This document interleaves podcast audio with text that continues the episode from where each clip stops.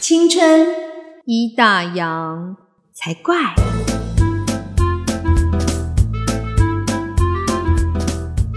欢迎收听《青春已打烊》，我是泡泡，我是王妈妈。泡泡，听说你终于去看《鬼灭之刃》电影版了？没错，我终于还是进了电影院，而且我那时候进去之前就交代我女儿说，如果我不小心在里面睡着打呼，记得要叫我。然后我就想说，哎，我是要带棉被进去，就是一种结果准备去里面睡觉。结果没有哎，因为我就很怕我看不懂，所以我从头到尾都很认真看。因为我去之前，漫画跟电视我都没看过嘛。嗯，对啊。可是从头到尾看完之后，我是觉得还不错啦，没有我想象中的那么的恐怖。嗯哼，嗯，还是因为我变勇敢了。那你觉得剧情好看吗？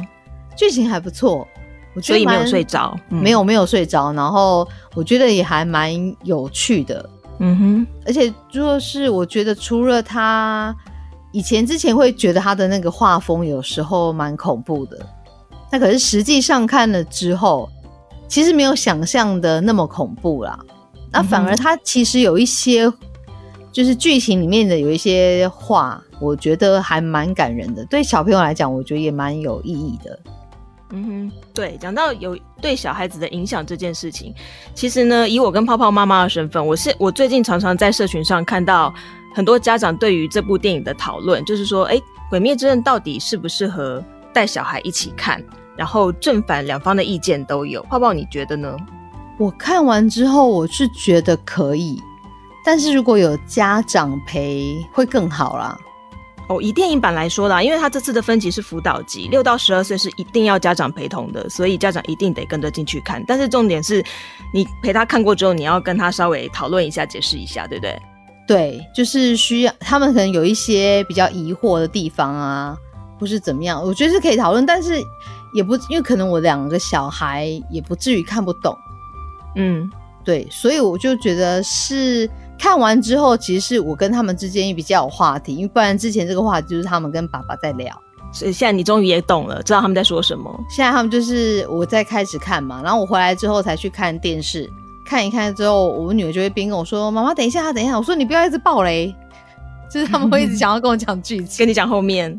对，然后重点是我们家要回来之后，看完电影回来之后，爸爸就在双十一上面买了漫画。很多人都看完了动画，看完了电影版之后跑去买漫画。哎，我身边好多人。知道后面呢？哦，就是会。其实我比较不一样，我们是先看电视上的动画，然后看完之后觉得意犹未尽，就跑去租漫画。然后后来电影版上映了之后，当然也去看了电影版。所以。我觉得这三者之间是有一些差别的，虽然说剧情是一样的，可是我们讨论到就是小朋友可不可以看这件事情，其实以分级上面来说，漫画是普通级，普通普通级就是大家都可以看。对，电视版是十二岁以上才可以看的。对，哎，甚至我看 Netflix 上面，它好像是十六岁以上才能看啊，这么高？对，然后电影版的是就六到十二岁要家长陪同的辅导级啦，所以它其实三个不同的。平台版本他们的分级制度是不一样的。那为什么说哎电视版的动画它的分级比较高？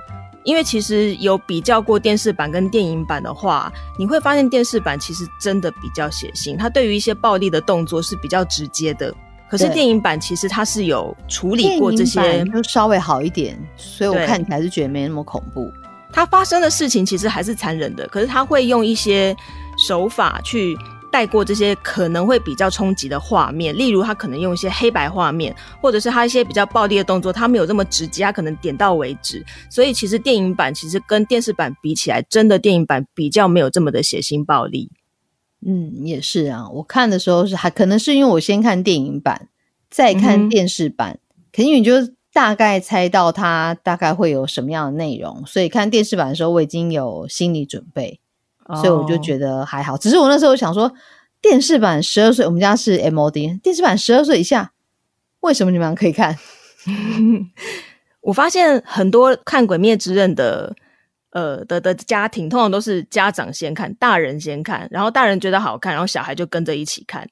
对啊，我们家是这样。对啊，我们家好像也是嘛。我们家也是啊，我们家是爸爸先看啊，对，然后小孩就跟着看，可是小孩会跟着看，其实是因为。他们会马上可以接受，应该是因为在学校的时候，同学都在讨论。对，就我们现在所了解，《鬼灭之刃》在国小界也非常的流行，超级红的啊。对，但是我觉得小朋友看的点啊，其实跟大人看的点不太一样。像泡泡刚才看就觉得，哎，你也有被剧情所感动到嘛，对不对？可是其实我觉得小朋友他们看到的，其实只是那些角色们的招式很帅啊，动作帅气啊，然后人物很美啊，像他们都可以把那个每个柱的那个招式倒背如流，英文单词都不背，然后都在那边比赛说谁会背的招式最多。是哦，我们家女儿说柱到有几个，然后我们家女儿说九个啊，我说九个怎么记那么清楚？就什么东西问他们都有答案呢？啊，对，如果课本问他们，好像都没有答案。对我还从我女儿那边学到一个冷知识，柱为什么是九个？你知道吗？因为那个呼吸法有九个啊，九种是吗？不是，因为住的笔画是九画，是因为这样？这个这个是因为那个作者后来有再出另外一本。我我不知道该说它是秘籍还是什么之类的外传，然后就是它会有一些比较细节设定的说明，然后里面有提到这一点，所以我也是听了我女儿讲才知道，他们才会知道这些东西。对，但是我们看到可能就是看里面的剧情的部分。对啊，他们真的看书有这么认真就好了，真的，对？他们看《鬼灭之刃》就很详细耶。有时候我就问我女儿说，他们问我说：“妈妈，你看到哪一集了？”他们就说要帮我打开电对，然后我就说，哎，我不知道哪一集，我可能知道什么内容，我讲给他们听。他说，哦，那就是第几集。我说天啊，第几集他们都背起来嘞。那他们会陪着你一起看吗？呃，有时候会啊，就是如果我在看的时候，他们就会陪着看。只是我有时候会觉得你们不要陪着看，因为陪着看他们真的会爆雷，好吵。对他们说，妈妈等一下会怎样怎样怎样，说啊，你不要再讲了。不得不说，就是。这部卡通真的算是，哎，该说老少咸宜嘛？就是它其实反而是一个很好的桥梁，让亲子之间会有一些互动，那大家会有共同的话题。对，我觉得是也还不错啊，是算是亲子之间一个很好的，就是很友善的桥梁。如果爸妈也喜欢的话，嗯，虽然说我觉得不好说，就是到底这部《鬼灭之刃》到底适不适合。嗯，带孩子一起看，应该说，我觉得其实以电视版来说，它比较不适合幼儿啦。因为其实我觉得小一点的孩子看到一些画面，应该还是会害怕，对不对？对，晚上会做噩梦的。稍微大一点的，可是迷这个的好像也都是国小学生比较多啦。哎，听说万圣节的时候，很多幼儿园的孩子们也都是扮成那个《鬼灭之刃》里面的角色。哎，那应该是因为爸妈吧。不知道，不知道，就是我相信那些流行可能也会烧到他们，可能他们可能只是希望他们只是看到角色的样子啊。我相信他们如果像幼稚园那么小的孩子看到那个剧情，应该会有一点害怕。对，幼稚园可能还没有办法很懂吧。也听说很多人看完都有落泪，我也是，但我们家只有我哭。我们家哎，后来发现我们家其实也有一个人落泪，就我们家老大啊，真的吗？但是我没有发现，好朋友，对。然后他后来告诉你的，对他后来跟我说的，因为我没有发现，他可能就是也默默的觉得害怕害怕被别人看到。哦，要怎么讲？看完《鬼灭之刃》，觉得妈妈角色很重要，会不会是一个很奇怪的感想？不会啊，每个人看的感觉都不一样。但是你说的妈妈是那个电影版里面那个原著的妈妈，不是男主角炭治郎的妈妈嘛？你说是原著的妈妈，对不对？嗯，哎，其实我觉得他们。呃，他这样的妈妈其实也是算一个非常棒的妈妈，你不觉得他们不都把小孩教的很好吗？嗯，都把孩子教的温柔又坚强，对，而且很善良、很正义又很温暖。嗯哼，对啊，像严柱的妈妈，我就觉得她的就是她不是在里面就说，哎，这样应该不算暴雷吧？他就跟他的小孩讲说：“等等等等等，还没有看的人不要听，不要听，不要听，不要听，不要听。但是应该不算暴雷啦，因为我们 刚刚有先事先讨论过。嗯，对，雷雷雷雷雷雷雷这样。他说：那他妈妈说了什么？嗯，他妈就说你，他就问他说：你你知道为什么你自己生来就就是比别人还要强吗？嗯，他妈妈就跟他说：因为你要救助弱者，所以你出生就有更多的才能。”啊！你要把你的力量用在就是世上，就是用在他人身上，然后不是身为强者就要帮助弱者。对，哎，我那时候看到这句，我说天啊，这妈妈也太会教小孩了吧！就是教养的力量，对不对？然后那孩子就真的都一直谨遵他妈妈的教诲，铭记在心，真的，所以他没有走偏，对不对？他就最在意，就希望他就觉得说，哎，我是不是有做到妈妈给我的要求，对我的要求，我是不是有做好？他就一直秉持这个目标在前进，然后就突然觉得肩膀上面责任有点重大，投射到你自己就对了。就是你就突然觉得你的言行举止跟对小孩的影响很大。嗯，像包括男主角也是啊，像他的妈妈，我就觉得他也把小孩都教的很好。嗯哼，对啊，就是他们的本性、个性都是很善良的，都是因为来自于父母，就是有谆谆教诲，没有让他们这个，尽管他们可能很贫困，但是对他们的心智却都非常的成熟，这样子也没有走偏。对，包括像祢豆子啊，嗯，他其实也就是一个本性就是一个温柔善良的小孩，是。所以，就算不管他有没有被，就是说，哎，你你要保护人类，人类对你来讲是好的。我觉得不管有没有这句话，就他的本性是善良的，所以他就是最后会变成就是那么迷人的。我就看了之后才知道，为为什么我的小孩这么喜欢迷豆子哦，真的好可爱诶。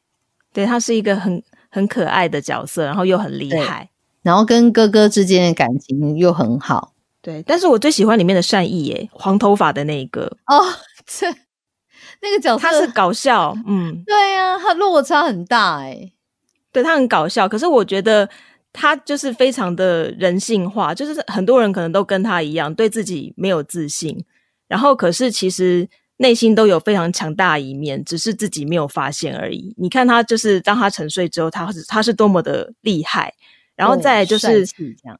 对他虽然胆小，可是他其实非常的择善固执。他可以为了保护炭治郎的箱子，然后一直被拳打脚踢。对，其实我觉得非常的喜欢他这一点。所以其实我觉得《鬼灭之刃》里面的人物特色，其实他们都是非常的正正面正向的。如果说您想要让你的孩子看《鬼灭之刃》，其实都可以跟他们讨论这些东西。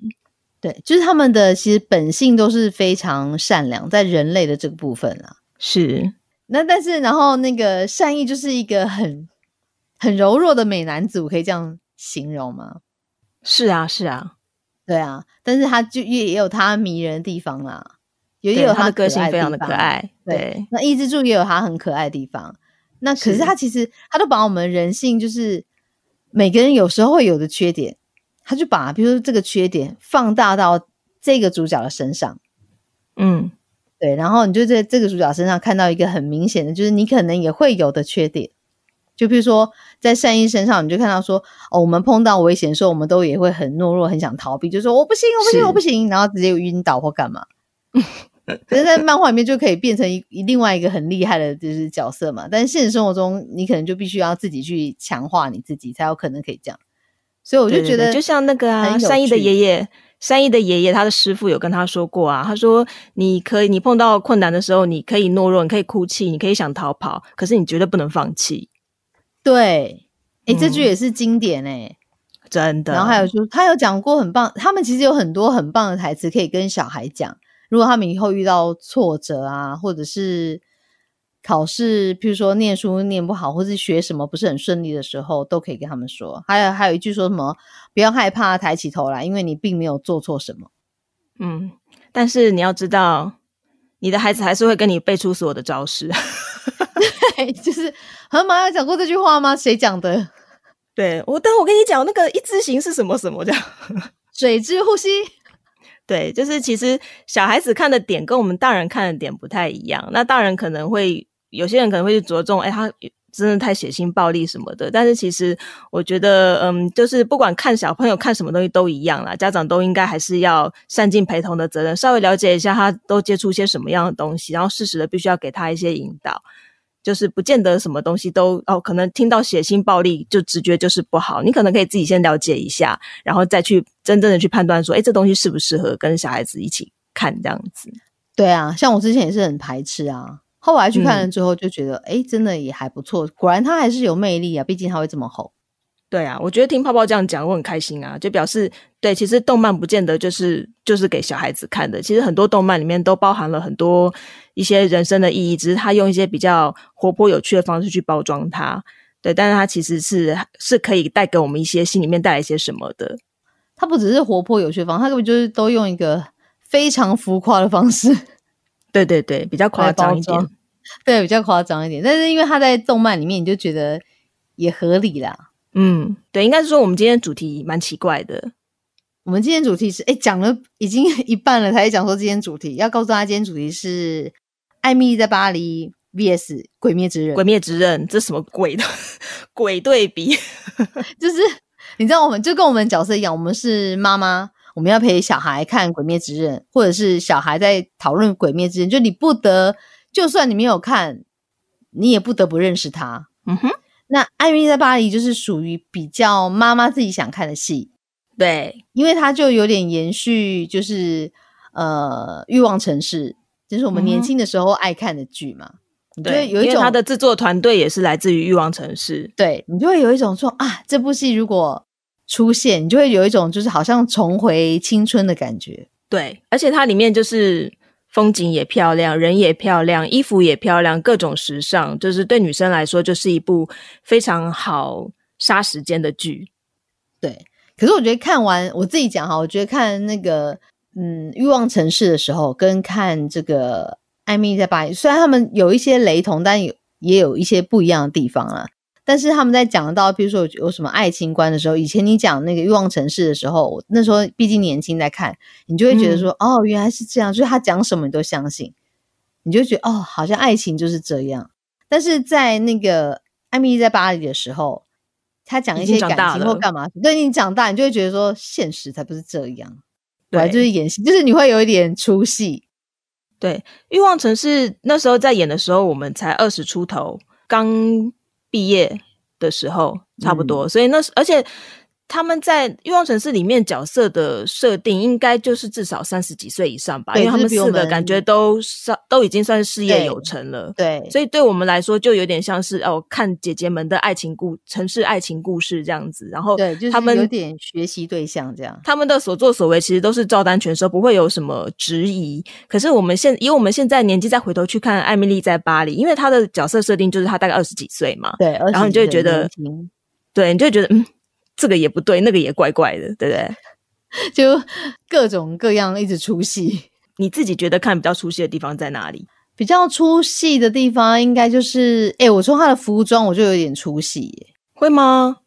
应该说我自己去过巴黎一次，嗯，我那时候去巴黎的时候，印象很深刻的其中一点就是，巴黎人的穿着真的都是黑灰，然后咖啡颜色没有这么鲜艳，对。的单调，而且都是很统一的颜色。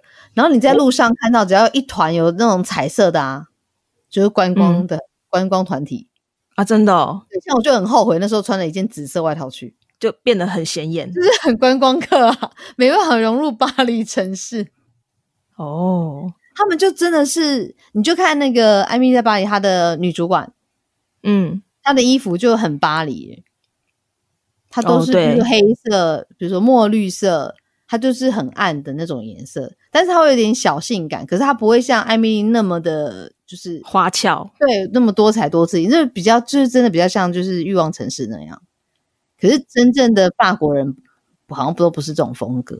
可是因为艾米丽她不是法国人呐，她就是一个美国跑去法国人呐。呃，我觉得服装很赏心悦目，但是我觉得不合理的地方是，以艾米丽二十几岁的年纪来说，她怎么有办法穿得起这么多的名牌？这点对我来说就很出戏。因为你说在欲望城市里面，你说像是那个 Kelly 那个女主角，她当时是纽约时报的专栏作家，所以可想而知她的收入是相当不错的。她又单身，所以她会有她的能力去负担那些。名牌，或是他不是很喜欢鞋子吗？就名牌的鞋子，那对我来说就会合理。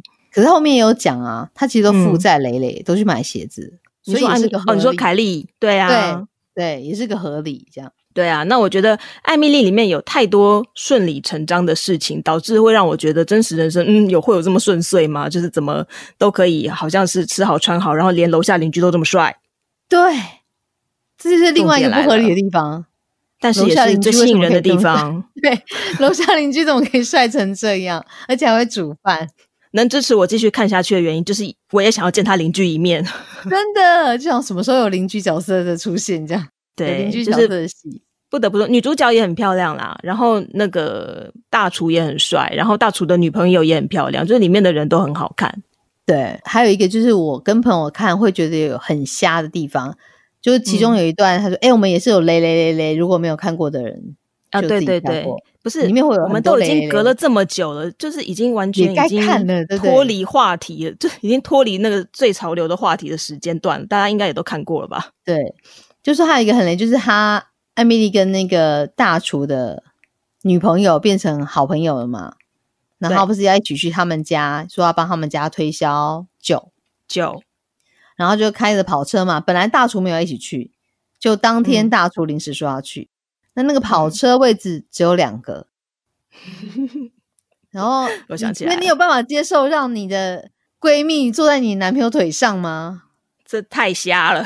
对啊，我觉得这段很瞎哎，就是还是因为他们是外国人，我不知道，我我也是觉得那段很瞎。那段就觉得怎么可能？然后我觉得我另外一段觉得也有点瞎的是，就是艾米丽不是到了法国之后没多久，就跟她在美国原本她说所谓论及婚嫁的男友一通电话就分手了。就是如果说今天你跟他的关系真的已经有到论及婚嫁，就是他怎么会是一通电话就能分手的事？因为他感觉分手完之后，诶，他他他一转身又开始。接触她的巴黎花花世界，然后甚至她的男朋友也没有做出什么挽留的举动，或者是艾米丽好像也没有什么痛苦跟挣扎，这对我来说真的是非常的嗯突兀吧？哎，可是这点对我来讲，我觉得蛮合理的哎，因为一方面我觉得他们外国人就是美国人处理感情的方式好像就是这样，就合得来就合得来，合不来就就我们所有看过的影集感觉上了，然后另外一方面就他们远距离嘛。那个男生感觉生活也非常的丰富，然后艾米艾米丽自己在巴黎也是啊，她是卡在她有男朋友啊。如果今天她没有男朋友，她早就开始她花花花世界。所以我觉得就是一个，嗯，他们应该是算说不适合远距离的人吧。不知道，我总觉得交那个编剧应该再稍微再交代一下下，哪怕艾米丽是像你说的，因为一些原因，所以她可能很快的就放手，可是她应该也要把那个原因稍微点出来一下，不然就会觉得，嗯，怎么这段说没就没，就会觉得太太顺理成章。我真觉得这部戏最大的问题就是一切都很顺理成章，可是很点很明显啊，就楼下大厨啊，是这样吗？对啊，不是 说他一分手就立刻去敲楼下的门嘛？好像没有这一块。没有合理啊，不是什么什么就坏掉，然后去人家家洗澡。我觉得大厨只有一点，我觉得有一点扣分。大厨有一点扣分，怎么说？就是他没有主动说他有女朋友这件事。哦，对。可是我觉得，就是你从这一点可以看出来，他就是对艾米丽也是有一点意思，所以他才不想讲。对啊，很合理啊。但这个还合理啊，以二十几岁的年轻人来说，就是会有像这样子的挣扎，这个这个可以接受。对。所以，我现在还蛮期待第二季的。哦，对，就是最近的新闻，就是已经有宣布说会有第二季这样子。对，我就想说，这三个人到底会有多尴尬？哎，之前有看到一个新闻啊，就是那个大厨在接受访问的时候，他有稍微暗示一下第二季感情的走向，就是似乎会超过大家意料之外的发展。大家不要只朝着艾米丽有可能跟大厨发展，他也有可能跟别的同性发展这件事情。这个是新闻上面真的有讲的，不是我在乱爆雷哦。假的，对，但是说就是突然转变性向嘛，就是三个人的关系也可以很好。我们这这这我很难入戏耶，这部分这不是我说的，是大厨接受访问说的。所以不要说说说到大厨，大家赶快去追踪他的 IG。哎，怎么？呃，有有有有有，上我上次在泡泡的推荐之下也有去追，赏心悦目。嗯，哎而且拍广告好帅哦，真的。而且重点是他本人就是也是会下厨的。哦，对对对，他有当过那种副主厨。嗯哼，所以在里面他那个是欧姆蛋，就真的是他自己煮的。对对对，好迷人哦，迷人迷人。哎，我们在讲那其实其实我们来讲一下里面的那些经典的台词好了。就印象比较深刻的部分，对我觉得他一样。我觉得每部戏其实都有一些可以影响你自己的台词，就会打动你的话啦。对对，嗯，比如说法国人就说完美的结局很美国人，让我们法国人想看的是人生。就法国人不喜欢 happy ending，他们觉得这不是真正的人生。对他觉得你你想看那个 happy ending，就是你在逃离现实。但是你永远都无法逃离现实，这很真实的一面。对，然后我看到这句话的时候，我才突然恍然大悟，说我每次看剧都很喜欢 happy ending，所以我就是受美国电影影响太深。对，真的。可是我就会觉得，我就想反驳法国人，就是现实就是已经很难逃离了，所以你只能到电影里面去看一下 happy ending，逃离一下，这样也不行吗？寻找一些解脱。跟法国人就感觉生活的非常的实在，这样子告诉你说：“哦，不，这不是真实的人生。”然后还有一句是：“哦，这句我觉得非常认同。”他说：“我不想百分之百拥有一个人，也不想让任何人拥有百分之百的我。”就算你交往或结婚了，也不可能实现。这是童话故事烂电影，这是他主管说的话，因为他主管其实是那个情妇嘛。对，对，但是他就是完全不以这个身份觉得怎么样，因为他就觉得我不想让人家百分之百拥有我，我也不想要百分之百的拥有别人。其实我觉得这是一种成熟女性对感情上面的豁达，还蛮帅气的耶。对啊，但是你就是不是说鼓励大家去当小三或什么的，只是说。这这句话，我觉得用在，譬如说我们已经是已婚的妇女，或者是你有交往的人，也可以。譬如说交往很久，或者是甚至你是单身的，OK，你可能，比如说爸妈跟爸妈一起住或干嘛，就是没有任何人可以百分之百去拥有你。对，跟我们之前讲的，你有时候需要独处，其实有点异曲同工之妙，你不觉得吗？对啊，就是你不可能用所有的事情都跟。同一个人分享，你总是会有要跳脱跳脱开来，然后有自己的另外一面，或有自己的一些个人的独处时间的时候，就是这样子才能保持比较长远的关系吧。不然什么事情都粘在一起，其实是很容易起冲突的耶。对，而且什么事都粘在一起就没有神秘感。嗯，对对方来讲，就是你知道太透明就没有吸引力。诶，讲到吸引力，他们还要讲一个什么香水啊。嗯哼，香水就是生活的写照，甜腻只能用苦涩去平衡。就是他们不是讲说香水啊，这是什么味道？哪有加了一点什么东西？然后女主角听到，她是说加了一点什么 屎味，十味，对 对。然后女主角觉得怎么讲？然后他就说，就是就是要有一些呃比较苦涩的部分，然后才能去让那个可以衬托美好的部分更更香、更芬芳这样子。对，哎，很合理啊。你有没有做过甜点？不管你做什么甜点，他是不是都会叫你要加一点盐巴？对，不会都只有加糖。对，就是生活也是这样，就是你必须要有一些挫折，才能衬托出平凡的美好。对，就是这样。嗯，人生就是如此。然后他就说啊，还有一句也是，呃，我喜欢巴黎，但是我不确定巴黎喜欢我，但是我也无所谓，反正我已经花了一辈子要让别人喜欢我。这句话是艾米丽说的，对，艾米丽说的。我觉得。你就喜欢你自己就好了，别人喜不喜欢你，我觉得是他的事情，不需要那么努力。可是这句话，我觉得。如果是他的女主管讲，会比较合，会会比较适合。艾米丽她才几岁？她才二十几岁，然后出社会没几年，然后她就会讲说：“我已经花了一辈子试图让人家喜欢我了。”我会觉得以她的话，在剧中讲这句话，会觉得分量好像还不太够。嗯，她其实那那时候就有点抱怨啦，就是巴黎人都不喜欢大家都对她那时候碰到很多挫折啦。对，应该说她在可能她在美国的时候，其实很受欢迎的。嗯，就感觉上他主管什么也很喜欢他，可是我觉得就很不合理一点是你你要到法国去工作，你不会讲法文这件事情，本来就是很瞎。还是那句嘛，一切都太顺理成章到让人家觉得很出戏。对，因为我们去法国，法国人真的像那时候，包括导游就讲说，法国人就算他会讲英文，他也不愿意讲。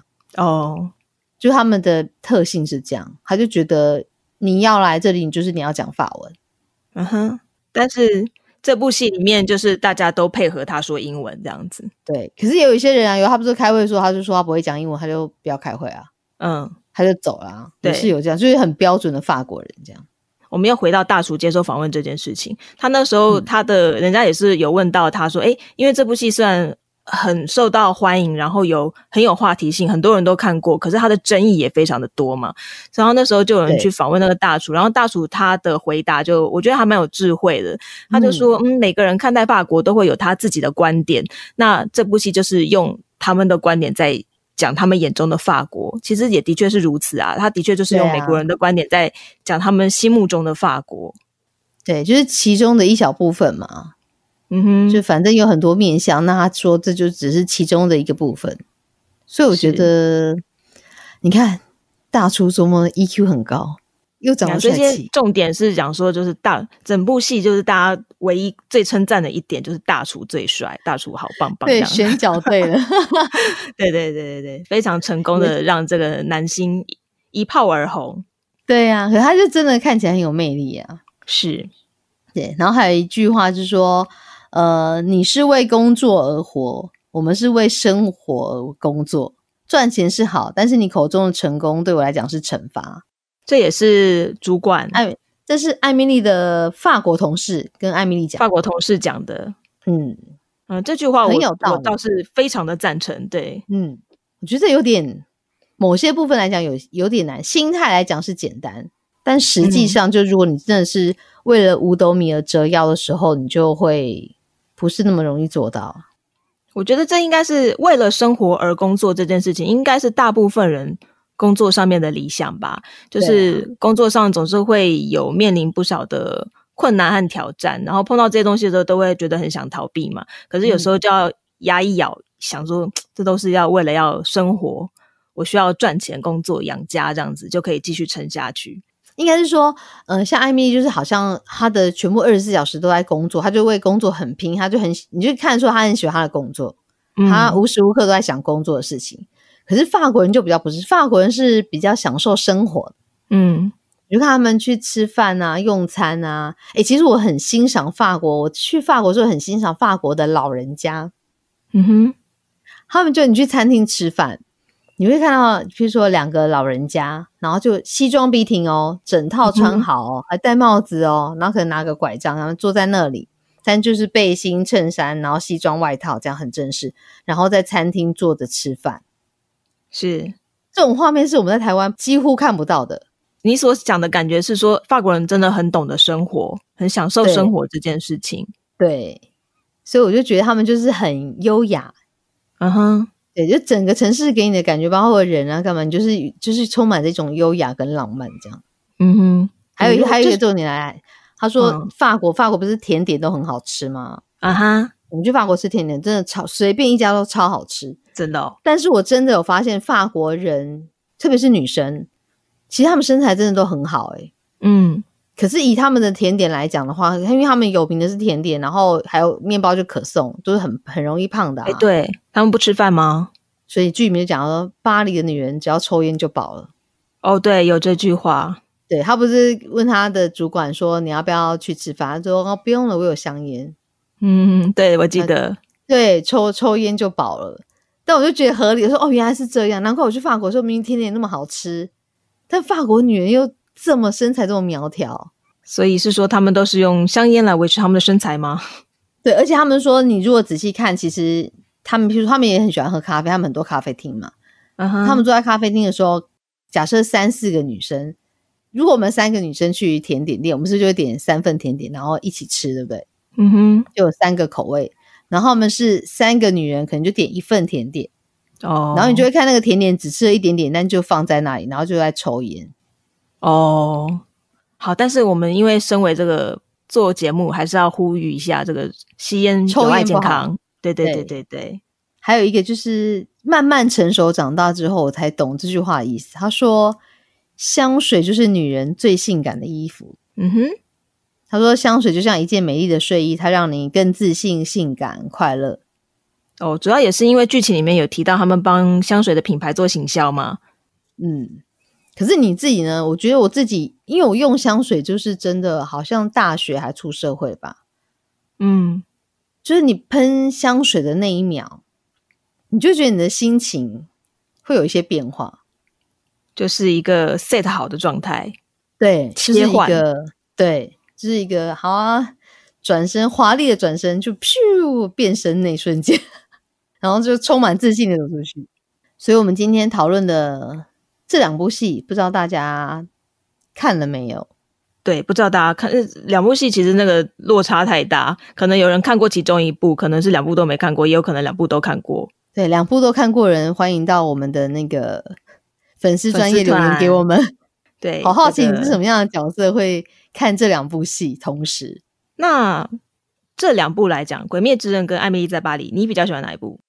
应该说，你看哪一部的时候，你觉得你比较投入，然后共鸣比较多，比较想推荐给别人？应该还是《艾米丽在巴黎》。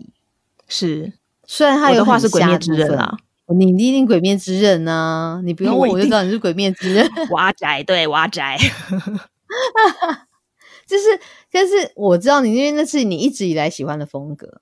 我喜欢看动漫，但是我看动漫并没有特定限定哪个风格。那这个那时候《鬼灭之刃》一开始看是跟风，但看下去发现是剧情真的很好看，然后就还蛮投入的。嗯，然后我是一直以来就喜欢，你就像像那个《欲望城市》啊，什么《算是布拉达恶魔》这这系列的电影都跟电视都是我喜欢看的。哎，其实我也喜欢啊，像我就很喜欢看《欲望城市》。我这次看完《艾米丽在巴黎》之后，我还特地又找找回《欲望城市》来看，因为我那时候觉得，哎，为什么我看《艾米丽在巴黎》会觉得这么多不合理，让我觉得不太能接受的地方？然后我就回头去看，会不会说，哎，现在我年纪长了，然后再回去看《欲望城市》，或许就可以看出一些跟以前不一样的感觉？可是我觉得不会耶，我还是觉像以前二十几岁的时候看的时候，一切都觉得是这么的自然合理，而且觉得很好看。嗯，应该是说欲望城市，毕竟它集数也比较多，它可以交代的细节也比较多吧。嗯，处理方法啊，编剧细节还是不太一样。对，还是觉得在巴黎比较现代，他们就是不是因为现在比较流行，就是比较快速。我跟你讲，其实是我们老了，我们不懂年轻人的感情观。干嘛这样？我很懂，好不好？生气，突然开始不承认，有没有？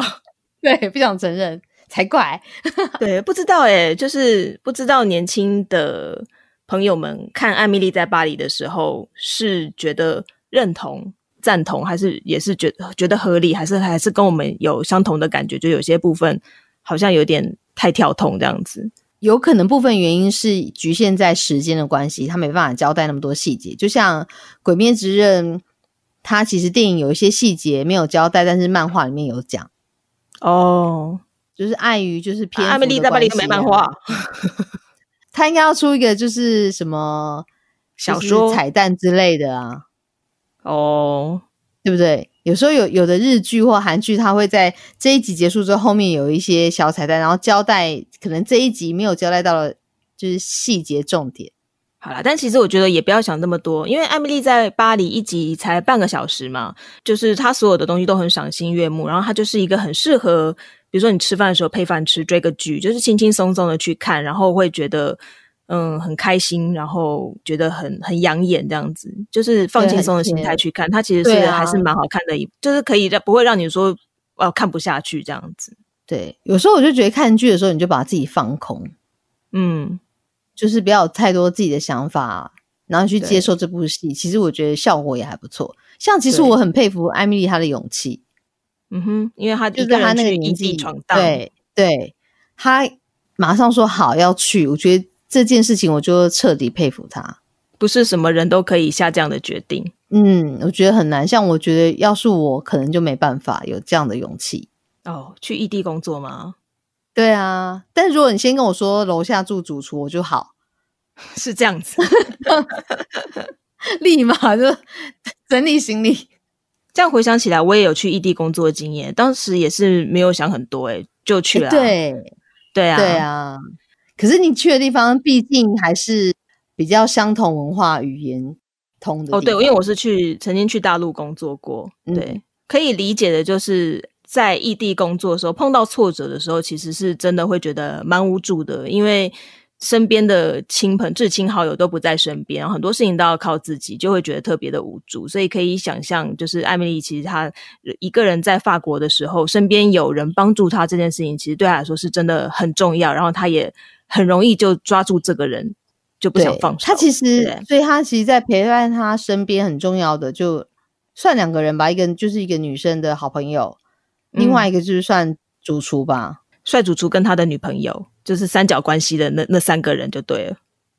对啊，他不是还有另外一个就是华裔的好朋友？哦，对对对，原来你说他，我刚刚以为是你说是那个有华裔那个好朋友对，反而是对对那个保姆，嗯，对，很重要啊。所以在异地要先交到一个知心好友，就是会需要一个支柱这样子。对，然后要再交一个帅气好友，再再交一个可以暧昧的对象。没有啊，我不是回来了吗？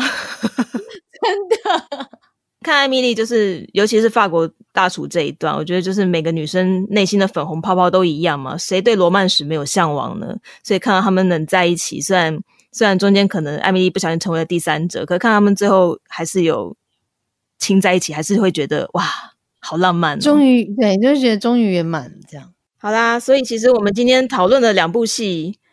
虽然感觉有点冲突，但都是我们近期有观赏，然后都还蛮有感的。然后，如果大家最近觉得有点压力，或者是心情不是很好，我觉得看这两部戏都 OK 啊。嗯，都可以触动内心的一些东西，虽然方向不太一样。嗯，但是我觉得一定会让你有所改变。对，都是值得看的好好影片。对，对，对，对，对，对，希望大家也跟我们一样喜欢。